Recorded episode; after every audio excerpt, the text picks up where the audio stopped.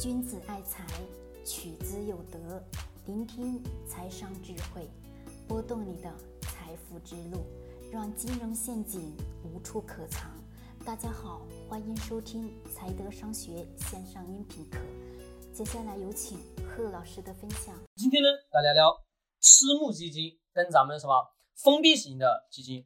因为呢，有两个学员在问老师，我能否去购买私募的基金呢？其实私募基金相对来说是什么？它需要一定的资金量，也就是说呢，需要一定的门槛，而这个门槛的金额相对来说呢是比较大的。什么是私募基金呢？私募基金一般是自己不会对外进行去发行，不会说去面向公众去吸纳资金，那也就是。自己周围的人在进行这个私募。举个例子，假设 A A 这个人呢，他说看好了某一个投资产品，或者说看好了某一个项目，但是呢，他身上的钱不够，他只有一千万。好，他自己只有一千万。这种情况下呢，他就召集身边的老板、企业家啊，到一起来。假假如说召集了十个，那这十个当中。一人出一千万，资金量就上来了，对不对？就一点一亿了。那么这种情况下，这个既有的资金去运作了，对不对？但是他只能在这个十个人之内去进行这个资金的募集，不管说最后募集的资金多还是少，那么只是他现在的这个基金的什么总的资金量，但是他不能面对什么，面对外部的。市场的人去募集，通俗一点讲，就是说不能在广告，不能去广告，也就是说不能面对普通大众去进行资金的吸纳。如果说私募面对普通大众都是吸纳资金的话，那就演变成了什么？演变成了集资，演变成了什么？非法集资的。那么这种情况肯定是不允许的。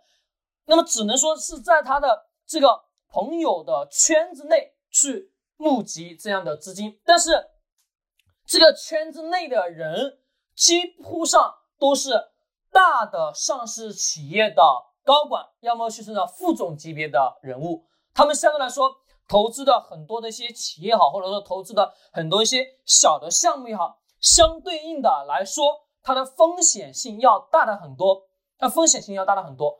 不管说你在这个过程当中是否挣了也好，或者赔了也好。那么都是他们自己去分的，对吧？那么这个私募型基金，我们普通的普通的老百姓能否去参与呢？其实对于我们来讲，根本没必要去参与。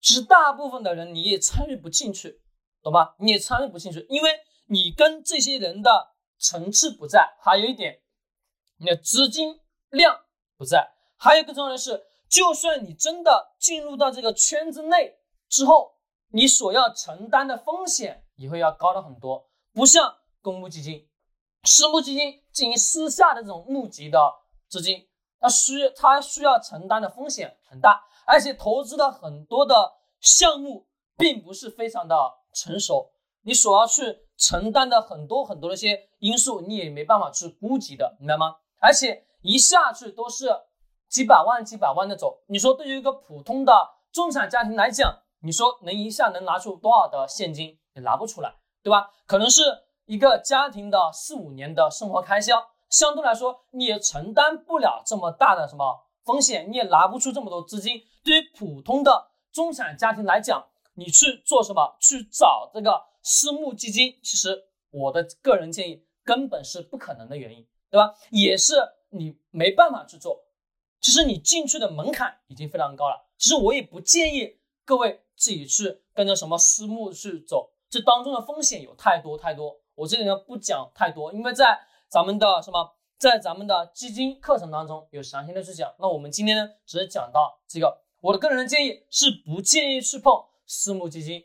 如果说你自己真的认为你自己是个大土豪，那没关系，你可以去碰一碰，好吧？其实你钱多，你可以去玩一玩。其实你没有那么多钱的情况下，根本没必要，懂吗？根本没必要。安安心心的买买指数型的基金，定投指数型基金，耐心的等待，收益就是非常好了。它至少能跑赢上证指数，同时还能跑赢通货膨胀。懂了吗？那相对来说收益还是非常可观的。好嘞，我们今天呢就聊到这里吧。君子爱财，取之有德。学财商就来财德商学。